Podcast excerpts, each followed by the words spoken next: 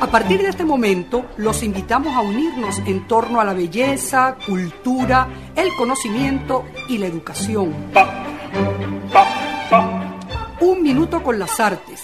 La Academia en tu radio con Susana Benco, Humberto Ortiz, Álvaro Mata y Rafael Castillo Zapata. Por Capital 710, tu radio. Buenos días amigos de Radio Capital 710 AM, bienvenidos una vez más a su programa Un Minuto con las Artes, la Academia en tu Radio. Esta mañana estaremos acompañándoles con inmenso gusto Nelson Rojas en el control, edición y montaje, Jorge Duque en la producción y coordinación de la estación, Valentina Graciani en la producción del programa y frente al micrófono, Susana Benco, Humberto Ortiz, Rafael Castillo Zapata y Álvaro Mata, todos bajo la dirección de Radamés Pepe Lebrón. Bueno, una vez más, muy contentos de estar esta semana con nuestra audiencia, en nuestra cita cultural semanal y también con nuestros queridos profesores, departiendo, conversando y bueno, hablando sobre lo que nos interesa, sobre lo que nos gusta y apasiona, el mundo del arte y la cultura. ¿Cómo están, queridos profes Susana, Humberto y Rafa? ¿Cómo los trata la vida? Mira, yo estoy muy contenta. Eh, sobre todo porque he tenido mi reencuentro familiar muy esperado, así que, ah, bueno, aparte de disfrutar esto, estoy en este momento disfrutando con ustedes también en nuestra cita semanal que es obligante y es de verdad muy placentera. Y realmente un placer estar aquí otra vez, una semana más, con la audiencia y con, con estos compañeros. Muy contento también yo. Buenos días. sí, realmente somos unos privilegiados que nos pagan por hacer lo que nos gusta. Y no lo digas muy duro. y nosotros, y nosotros venimos para acá con gusto, con, con ganas, no como la gente que tiene que pagar peaje en la oficina y fastidiarse un viernes, un miércoles, eh, nada. Aquí estamos en la alegría, en la alegría. ¿Verdad? Como, como nos pasa a los cuatro porque hemos sido profesores y, y, somos profesores y lo hacemos porque nos gusta y nos da mucho placer. Y esto como academia por la radio funciona igual para nosotros. En ese sentido, los cuatro estamos siempre felices de estar juntos y de conversar con la gente que invitamos, que como siempre es gente magnífica, personalidades de la cultura y gente con la que vamos a aprender todos muchísimo, como va a ocurrir seguramente esta mañana. Así que bueno, estamos muy contentos una vez más. Así es, querido Rafa, y bueno, vamos a darle eh, la bienvenida, vamos a presentar a nuestro entrevistado de la mañana de hoy. Se trata de Felipe Márquez Brandt, dibujante y diseñador gráfico, egresado del Instituto Neumann para Maseñas, especialista en el arte del libro. Felipe es un coleccionista de libros raros y antiguos, una pasión que lo ha llevado a ser curador de exposiciones relacionadas con el arte del libro, las postales, naipes y tarots, y también la imprenta en Venezuela. Hasta la fecha hay que decir que Felipe Márquez ha publicado más de una decena de cuidadísimas piezas bibliográficas que cruzan palabra y dibujos de su autoría, presentadas en un bellísimo diseño y una impecable impresión que se convierten sin duda en la delicia de los bibliófilos. Eh, y del último de sus libros, recién presentados al público, La Eternidad Imaginada, que contiene aforismos y sentencias poéticas, hablaremos esta mañana en nuestro programa. Bienvenido, Felipe Márquez, a Un Minuto con las Artes. Bueno, muchas gracias a los cuatro, un, dos, tres, cuatro, a los cuatro profesores. Es un honor estar en este programa, tener la oportunidad de expresarme con libertad y bueno, me presento como un ser eh, omnívoro, mi familia dice que soy misceláneo, por no decir toero. Me, he hecho de todo un poco en la vida. Eh, no solamente soy diseñador gráfico, sino que dibujo. O sea, yo me considero más, más, dibujante que diseñador gráfico. Eh, escritor por espontáneo, porque no, no, no, tengo la constancia de los escritores que publican una vez cada dos años o cada año, sino que mezclo el dibujo con la pintura, he dado clases de historia del libro he curado exposiciones de la familia, he tratado de, de, de, mantener en alto el nombre de la familia, que es la familia Brandt, que es una familia de pintores constituida por Federico Brandt del Círculo de Bellas Artes, por Mary Brandt, su hija, por Julia Brandt, mi, mi mamá, y por Alberto Brandt, que es un personaje fantástico. A los cuatro yo le he hecho exposiciones, publicaciones, cuando puedo hacer algo por ellos. Y ayer en, el encuentro que tuvimos en la poeteca se habló de eso, de la memoria y de la desmemoria en este país. Eh, yo creo que es muy importante para las nuevas generaciones, aunque sea un, arar sobre el agua, o llover sobre mojado, eh, hay que volver a repetir. O sea, la última exposición, por ejemplo, de Alberto Brand, la organicé yo, una antología se llamaba Alberto Brand, Cazador de Avestruces, se realizó en el Museo de Bellas Artes. Alberto Brand era un personaje fantástico, a quien yo admiro. Lo cito porque tiene que ver mucho con los dibujos que están en la poeteca, porque también hay dibujos ligados a la eternidad imaginada expuestos en la poeteca, junto con el libro. Hay 24 dibujos que tiene que ver con, con Alberto en, cierto modo por el azarismo y por la soltura. Alberto es el gran, primer gran bohemio que hay en Caracas, creo yo. Eh, posterior a Reverón, Reverón era otro estilo, Juan Navarro era otro estilo. Alberto Gran, eh, primero que todo, fue campeón de salto alto, con salto con obstáculos y salto con garrocha. Después fue eh, pianista de concierto. Y después, cuando no, no podía tocar más porque se ponía nervioso, fue donde mi mamá le preguntó, Julia, ¿qué hago? Vale, tú eres un gran pinta. Y empezó a pintar.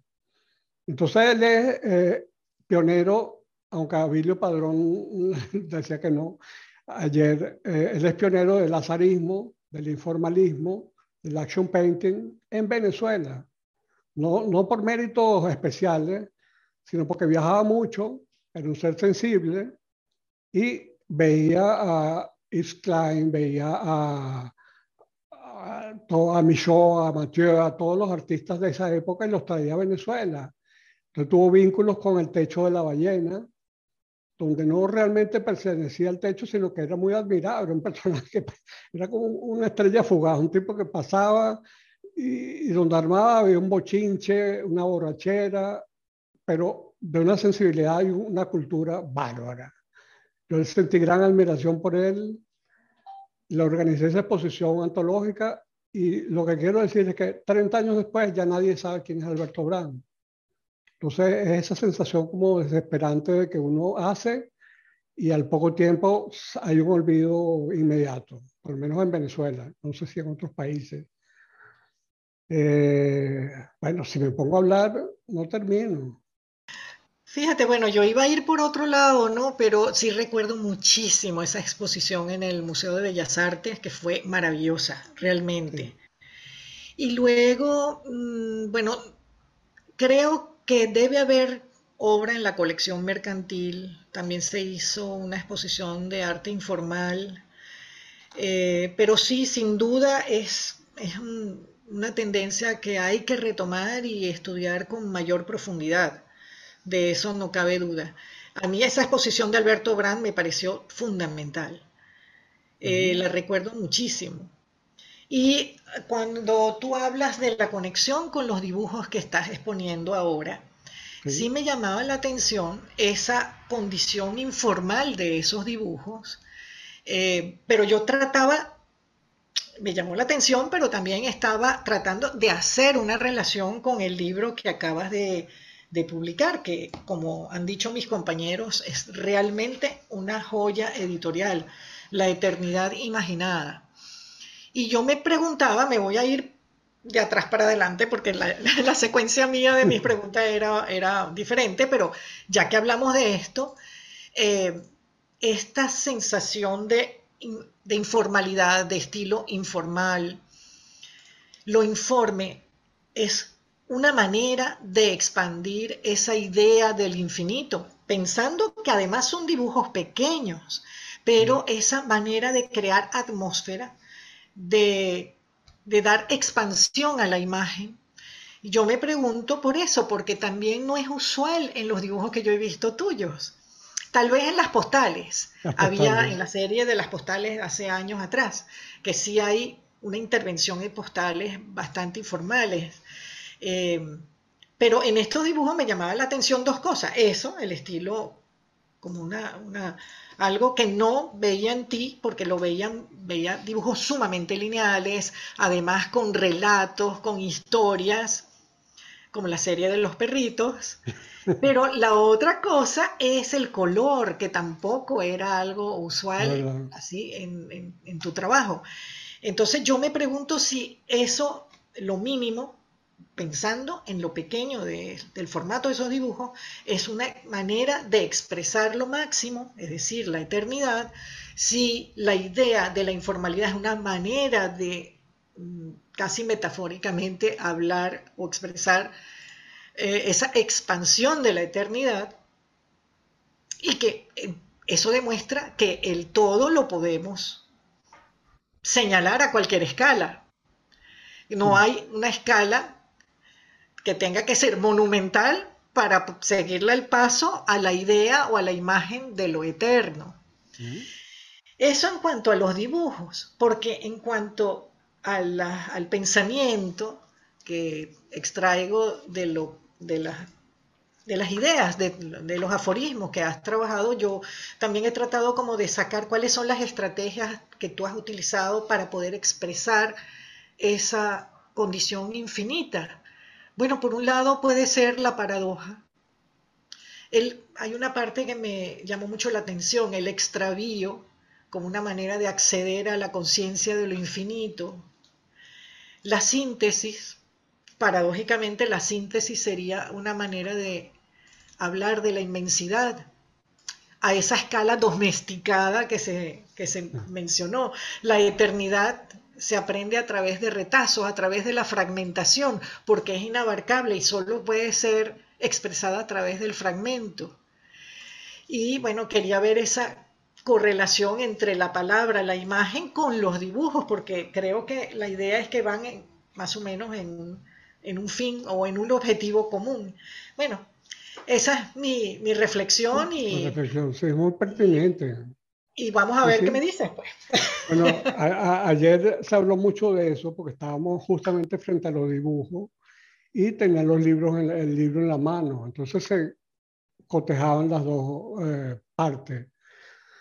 Yo siento que no hay separación. Hay una separación formal, una cosa es plástica y otra cosa es por escrito, pero todo proviene de lo que yo les decía a Ana María como psiquiatra, de mi gran miedo a la muerte, de mi gran miedo al, horror vacui, a, a, la nada, mezclado con algo que una vez le comenté a Rafael echando broma, que ya yo estoy viejo, ya yo tengo 68 años. Entonces, eh, se me van se va aproximando esa posibilidad de ser más libre. No sé si eso pasa, pero ya la gente ya a cierta edad como que pierde prejuicio, eh, se aproxima a, a, las cosas con más libertad, con más generosidad. Y yo me di permiso en este momento, porque yo vengo dibujando desde el año 72. Mi primera exposición individual fue en La Habana eh, en 1972, ya en dibujos en tinta china, que tú no conoces. Después trabajé a lápiz, después trabajé las postales intervenidas y retomo un poco la cosa más seria ahora, por decir serio, con la eternidad como tema. En realidad yo no soy un especialista en la eternidad, ni, creo que nadie lo sea. Es, una, una, una, palabra que te abre muchos caminos mentales y, y poéticos y visuales, si tú quieres. Uno, Sí, es la primera vez que trabajo el color con desparpajo. me da la gana controlado porque yo tuve una maestra muy importante, muy, muy importante, que se llama Luisa Richter, que fue profesora de la Neumann, que fue una escuela muy, muy particular, porque era una escuela de diseño gráfico donde daban clases Lirio Palacio, Gego, Edgar Sánchez, eh, Luisa, Luisa Palacio, o sea que era una academia de diseño gráfico donde había mucho arte y nos daban la libertad para expresarnos a la, a par de logotipos, emblemas, tipografía, diagramación. Eso me parece que hay que, hay que resaltarlo. Pero Luisa fue una gran, gran, gran amiga, una mamá sustituta, un ser especial. Hubo una conexión gigantesca. Yo me acuerdo que yo era un chavo, tenía 20 años, no tenía clase con ella y había publicado mi primer libro de cuentos de humor negro que se llama 20. Se llama 20, son 20 relatos. Yo tenía 20 años y el hijo de ella lo había llevado al colegio Humboldt y había tenido mucho éxito. Y ella lo leyó y le gustó. Y de repente veo una manota así que dice, me gusta tu mundo. Y yo digo, ¿cómo que me gusta tu mundo? Una señora alemana con acento, pero hablaba casi, tenía 20 años en Venezuela, tenía, nunca perdió el acento. Y de ahí surgió una amistad que duró hasta, hasta, que no ha desaparecido en mí. Cuando yo hago esos dibujos aparentemente informales, la tengo presente en composición. Yo sé que ella me estrangularía por los colores, porque ella trabajaba sobre todo tonalidades grises, ocre, negro, en sus óleos, ¿no? Era muy parca. En los collages quizás, las cosas, los punticos rojos los llamaba la guinda. Era como, como un, detallito cuchi para, para atrapar a la gente. Pero era una maestra del collage. Era una gran retratista, que yo no lo soy. Yo soy más bien caricaturista, entre otras cosas, por los perros.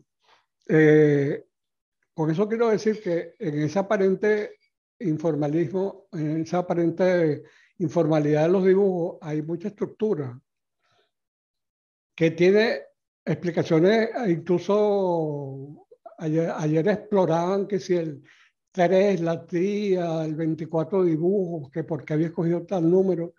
Yo le decía, mire, ese círculo que está viendo ahí es una tapa de maní, una tapa de plástico, que cuando el dibujo se me complicaba, yo ponía el círculo y le trazaba un, círculo y empezaba a borrar otra vez. Eh, ustedes cuando ven los dibujos se ven las marcas de los dedos, son lavados, limpiados, ensuciados, pastel graso, eh, claro, lleno de azar, pero también de 50 años de trabajo continuado, de cierta sapiencia y de un amor por el arte profundo, o sea, de, artistas como mi gran pasión de la juventud era Giorgio de Quirico, por ejemplo, que yo quería ser metafísico.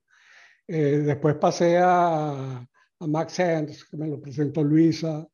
Eh, me gusta mucho, por supuesto, el Bosco, todo lo que es surrealismo. Estoy abierto a todas las corrientes, abstractas, Rothko. Estoy un poco cerrado, aunque tenga los 68 años que tengo, al videoarte y a cosas que se están haciendo que no las termino de apreciar a cabalidad, quizás más adelante, cuando tenga 70. Pero sí, los dibujos son informales, pero tienen una estructura y un bagaje de, de experiencia acumulado. Y, el pensamiento de Luisa, yo me imagino diciendo, Felipe, eso no se hace. No sé si ustedes vieron Edipo Rex de New York Story, de las historias de Nueva York de Woody Allen, que la mamá se le monta en el cielo y empieza a decir, aquí está una foto de él cuando estaba chiquitico, él es muy buena gente, no sé qué, espantado viendo a la mamá en el cielo.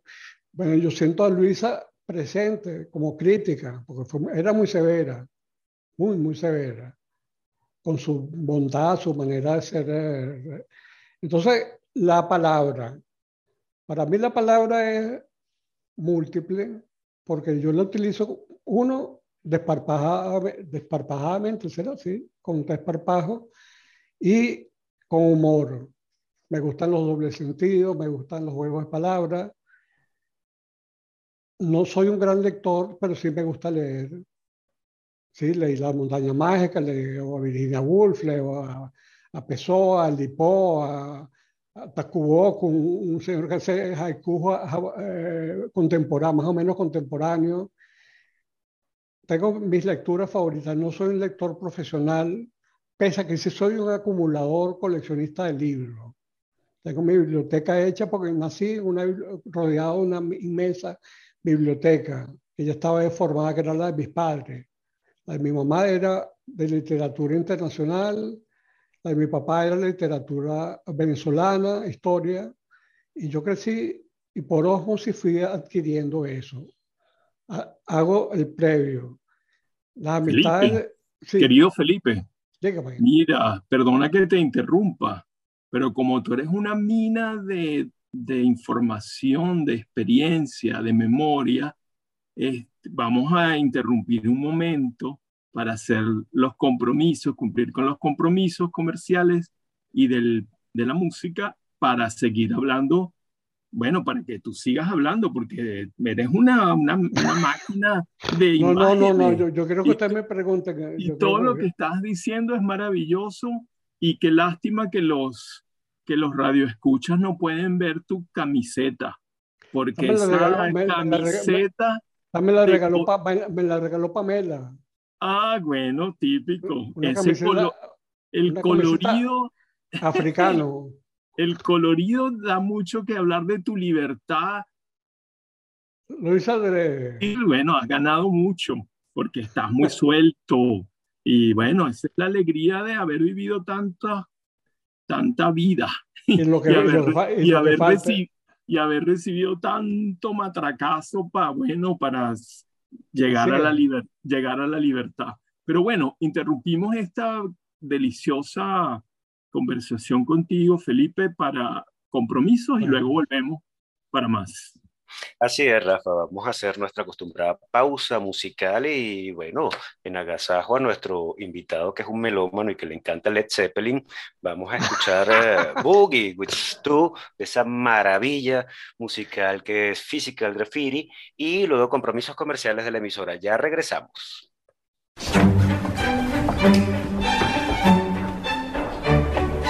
No se aparten del dial, ya regresamos en un minuto con las artes.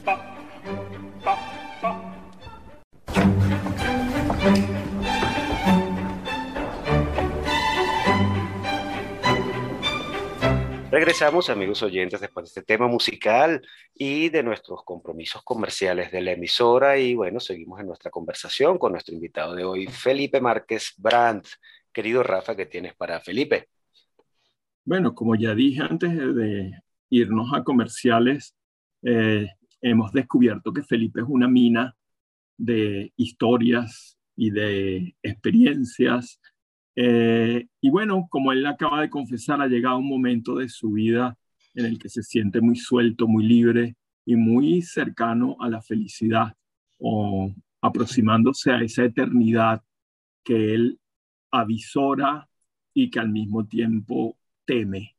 Pero bueno, mientras tanto, mientras eso no llega, él está, él está llenando el vacío, ¿verdad? Está llenando el vacío con trabajo, con obra. Y una de las obras principales de, de nuestro querido invitado es precisamente su amor por los libros, su trabajo como, como curador de libros, en el sentido de que, eh, bueno, tiene una visión histórica del libro como, como objeto en la cultura occidental y ha trabajado de manera eh, deliberada en la organización de exposiciones eh, sobre el libro, ¿verdad? Y es además un coleccionista de libros, eh, es también un editor de libros. y bueno, él ha construido como una editorial, es bastante peculiar, una editorial, ¿cómo diríamos? Privada, una editorial en la que pide auxilio para sí mismo bajo la sigla SOS y que ha editado unos libros en los que, bueno, se ve la mano, la mano del, del artista gráfico, de, no solamente del dibujante, sino también del eh, diseñador gráfico, ¿verdad? Eh, y una de las cosas que más me llama la atención de esos libros de él, que son, yo no sé si tú has publicado a otras personas, solamente te has editado a ti, ya no los dirás ahora, pero hay una cosa que me, me, atrae mucho en tus ediciones, más allá de la belleza formal, eh, es lo, eh, un rasgo particular que aunque no es, digamos, original tuyo, porque hay una tendencia a la editorial a colocar colofones muy amplios, colofones que forman parte casi de la materia del libro, porque forman una extensión del, del punto de vista del que escribió el libro y lo hizo, porque tú trabajas los dos planos.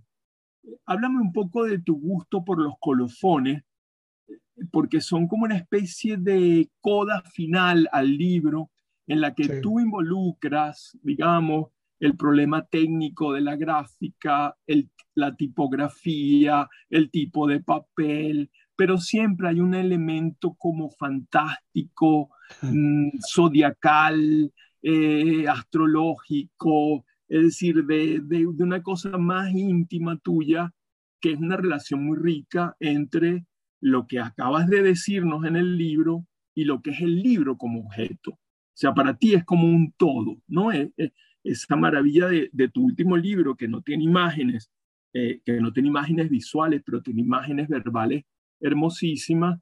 La composición, eh, digamos, del libro como objeto es impecable. Eh, bueno, hay que felicitar a Ira León por el diseño del libro, ¿verdad? y bueno, en libros como que yo recuerdo tuyos, por ejemplo, en un libro como 22, el colofón es toda una historia, es un pedazo más del libro. Y creo que en el mismo La Eternidad Imaginada, eh, tú haces también eh, un colofón de esta categoría. Hablar de la eternidad es invocarla y mi intención cierta es redactar un colofón para este libro pretencioso. El tiraje del mismo consiste en 222 ejemplares impresos sobre papel teropaque. En esta aventura participan la poeta y doctora Ana María Hurtado como prologuista. Ira León diseñó y conceptualizó el presente tomo de nuevo. Javier Aispuro actúa como maestro impresor desde su fortín de ex libres en la calle El Buen Pastor. Miguel Márquez se arriesgó a corregir con la severidad que le caracteriza este barullo asumido. Caracas, 2 de febrero de 2022. Aquí hay una, una cuestión también cabalística, numerológica. Sí, Háblanos De, esa, de esas relaciones tuyas con todos los mundos. Bueno, yo sé que Humberto tenía una pregunta sobre tu, tu vamos para allá, con, con la mística y todas esas cosas, pero el colofón, el colofón como forma, como forma discursiva.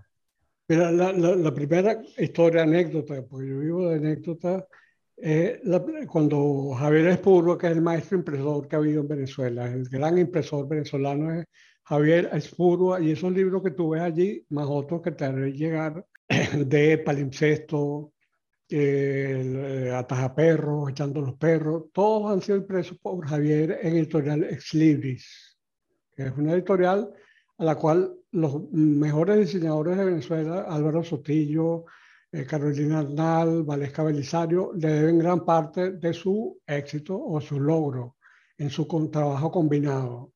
Eh, Javier es un fuera de serie, es un maestro. Eh, una vez él me preguntó, siendo yo un chamo, ¿y qué es un colofón? Y me agarró fuera de base. Empezando voy a, echar, a rebobinar. La librería Soberbia. Aquí existió una librería que se llamaba Soberbia, donde yo te veía ocasionalmente, Rafael, montado en la escalera revisando los tomos de venezolanos, creo, que era, la sección de abajo en la Florida. Yo fui primero a la sede de San Bernardino en el hotel, frente al Hotel Waldorf, Después fui a Puente Llanes a Tracabordo y volví a la Florida. La seguí hasta el final. Y me gasté toda mi fortuna, la poca que tenía, en libros que tengo. O sea, yo no tengo plata para, para comprar una, una no, para darme lujo ni de ropa ni de nada, pero tengo libros, folletos muy, muy raros. Por una razón también interesante, que es que a mí me dio por eh, compartir ese conocimiento con los alumnos de la escuela Neumann. O sea, me di mm. cuenta que a mí no me habían enseñado historia del libro. Yo era un diseñador ignorante, ignorante de mi propio origen. Eh, ¿Qué pasó? Yo entré a la librería La Soberbia en 1980, dos señoras viejas francesas, la señora Pardo, con todo respeto digo vieja, eh, me veían así como, era la primera vez que yo iba a comprar postales, no, no, iba, no iba a comprar libros, y cuando veo aquella maravilla, me sentí en París, o sea, libros encuadernados en, en, piel de, de venado, de, de, de, res, o sea, de, vitela, de 1600. Y me acuerdo que el primer libro que compré era de 1600 y lo tengo. Me costó, 100, me costó 100 bolívares. O sea que costaba lo mismo que me podía costar las bolas de Virginia Woolf en, en la librería de lectura. Entonces yo dije, un momentico, está pasando algo raro. Esto es 1600, esto es 1600 con seis puntas secas. Y yo decía, el tiraje debe ser de unos 300, 400 ejemplares. En la escuela no, nos enseñaron que la punta seca era una, una, técnica que soportaba muy poca presión porque se, se iba aplastando la, el, el, surco. No, son, no son agua fuerte.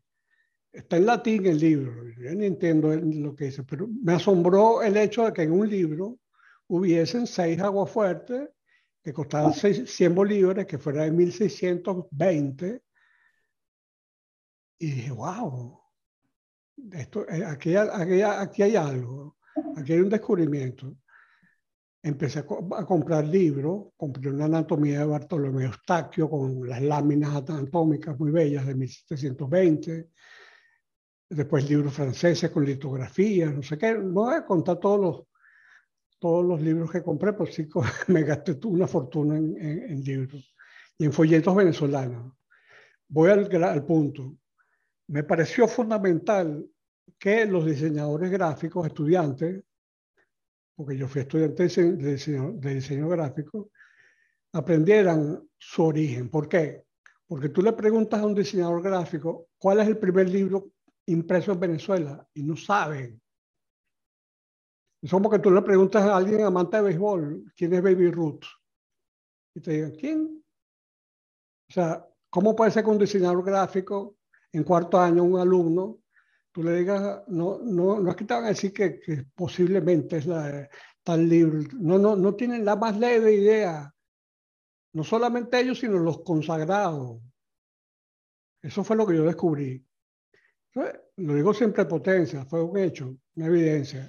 Empecé a coleccionar, a descubrir, empecé a trabajar en Biblioteca Nacional, en el Centro de Conservación con Lourdes Blanco, ahí di charlas y descubrí una cosa, porque me quiero ceñir a Venezuela, que Venezuela es uno de los países donde llega más tarde la imprenta, se atribuye a 1808 un libro que no se consigue, pero en 1800 vamos a quedarnos con la guía de forasteros de 1810 de Juan Bellido. Ese es el libro emblemático de, inicial de Venezuela.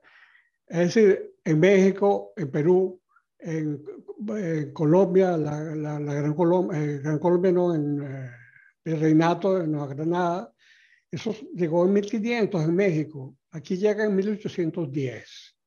Pero hay un desarrollo tan rico y tan maravilloso y tan inesperado de la imprenta en Venezuela, tanto en la imagen, descubro revistas como el Sur Ilustrado, son superior, es superior al Cojo Ilustrado en cuanto a donde se hace el primer fotograbado. Carmelo Fernández hace las litografías para el promotor, que yo tengo el ejemplar de 1840, que era el reportero gráfico, porque el litógrafo era un personaje que veía lo que estaba ocurriendo. O sea, Sublet estaba firmando una cosa y él estaba dibujando. Y eso iba directamente a la piedra, la piedra iba a la publicación periódica. Ahí se fue armando toda una historia muy rica, que no voy a extenderme en ella. Remato con eh, los imagotipos de Tulio Febres Cordero nosotros conocemos a Poliner, los caligramas, los experimentos tipográficos. Pues en Venezuela hubo un señor que hizo retratos con tipografía en 1880 en Mérida, que es Tulio Ferrer Cordero, el de las cinco águilas blancas. Era un gran impresor y se ganó un premio en España en 1890 haciendo un retrato de Alfonso XIII. Resumo, organizé una exposición en 1996 que se tituló La imprenta en Venezuela como origen del diseño gráfico, o, algo así. Eh, eh, redescubriendo ese origen. Y me acuerdo que Nedo, el gran diseñador gráfico que fue a ver la exposición, dijo, Carrizo, ¿y de dónde sacaste tú esto? Estas son imágenes que yo no había conocido. o sea, un personaje del nivel de Nedo estaba asombrado con lo que estaba viendo como planteamiento que era eh, un origen de lo que se llegaba a, de que nos llevaba hasta Sotillo, hasta Valesca Belisario, hasta Sigfredo Chacón X. Entonces, de ahí surge un gran amor por la relación entre la imagen y el texto, Rafael. El libro ilustrado. Me acuerdo que en, en la escuela de diseño nos enseñaban ilustración pero como una manera, digamos, para hacer carteles, para después hacer publicidad, para soltar la mano, pues no nos explicaban a fondo el vínculo ni el origen de esa historia, el libro ilustrado, que es muy rico en el siglo XIX, pero es anterior, eh, va al, incunable, al periodo incunable, es decir, a, 1460, 70. Los primeros libros son libros silográficos. Eh, el punto es que eh, la imagen en los libros ilustrados que tanto me atraen a mí no va separada. Si eso va para Susana. Eh, creo que los aforismos y los dibujos no, son, no es un libro ilustrado, pero hay un vínculo similar. O sea, hay un, intento de expresarme por medio de, de lo visual y expresarme por medio de lo verba de lo escrito, donde el mundo, las preocupaciones, los conflictos son exactamente los mismos. Lo que pasa es que las habilidades, eh, los momentos, las experiencias son distintas y los resultados obviamente son distintos. quisiera aclarar, SOS no, no, no, no, soy yo quien diagrama. Yo siempre busco diagramadores excelentes como Aisa Díaz, como Carolina Arnal, como en eh, este caso eh, Ida León, que me sorprendió porque además yo creo en el azar, ahí voy con Humberto después. El azar para mí no es el de Malarmé, sino también el de Duchamp y el vidrio roto. El azar, yo no creo que estemos aquí por azar nosotros. Yo creo que la gente que estuvo ayer en la, en, la charla no, no, estuvo ahí por azar, fue muy fluida, fue muy armónica y yo creo que el azar en este momento, con esta camisa africana, eh, me está eh, llevando por un buen rumbo, o por, por, lo menos por un rumbo espontáneo y fluido.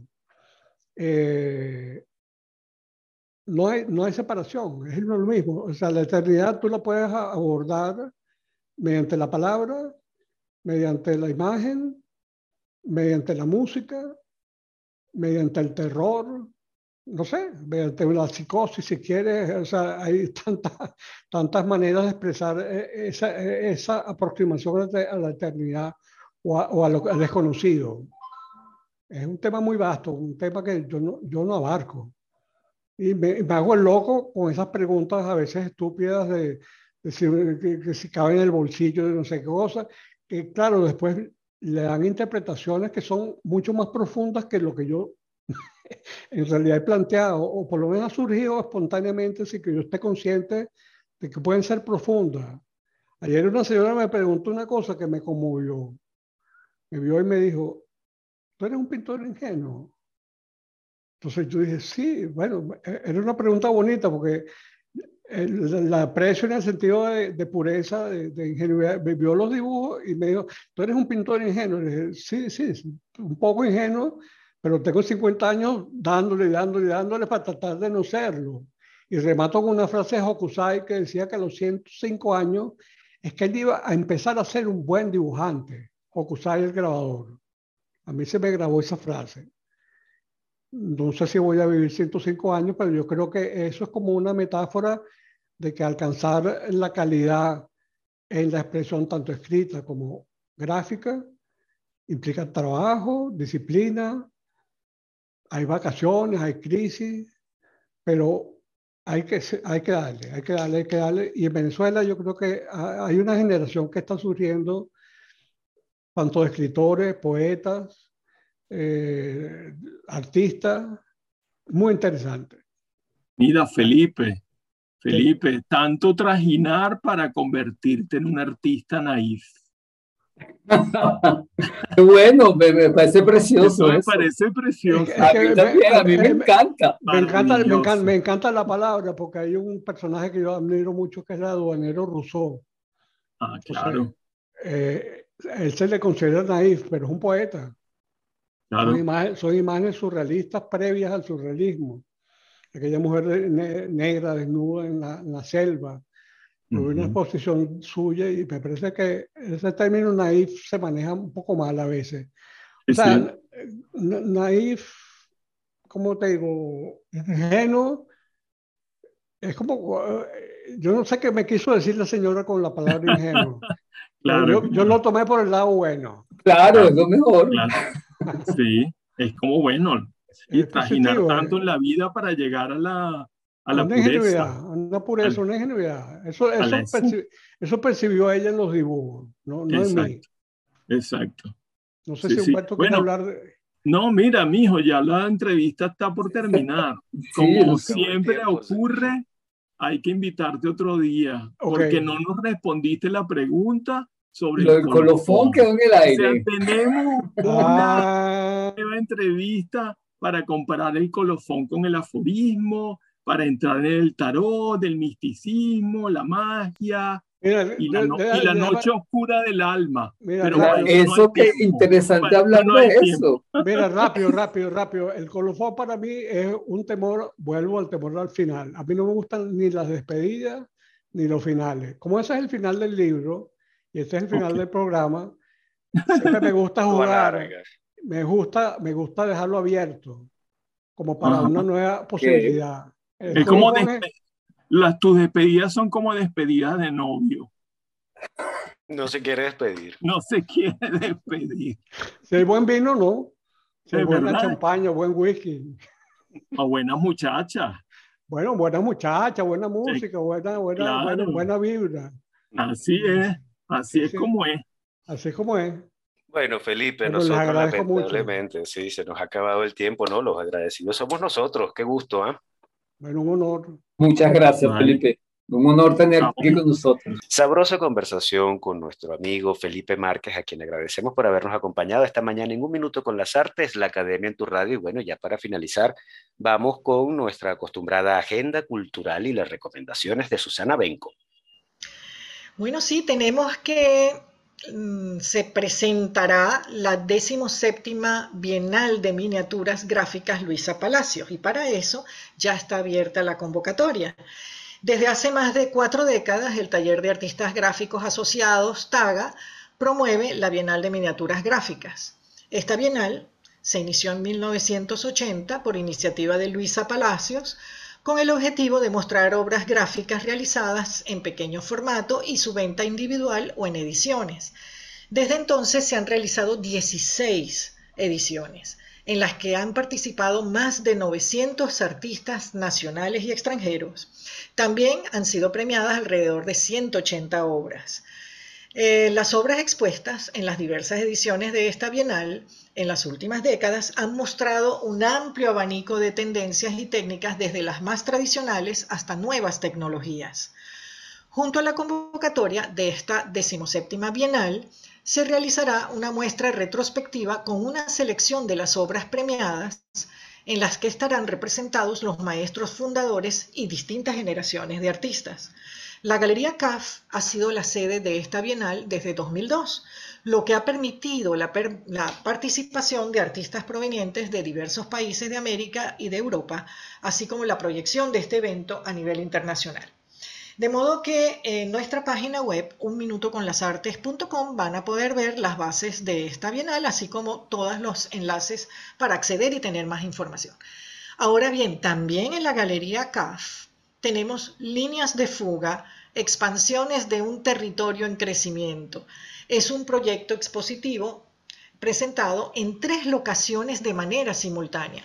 En las Galerías CAF en Montevideo, La Paz en Bolivia y ahora en Caracas. Y es resultado de la extensa actividad expositiva de las diversas galerías CAF que hay en Latinoamérica. En esta ocasión, la curaduría ha sido realizada por Lorena González Ineco. En las tres sedes se han reunido obras de diversos medios, pintura, video, fotografía, escultura, gráfica y collage. Y son muchos los artistas participantes. En cada una de estas sedes pues hay una representación de cada uno de estos países que he nombrado.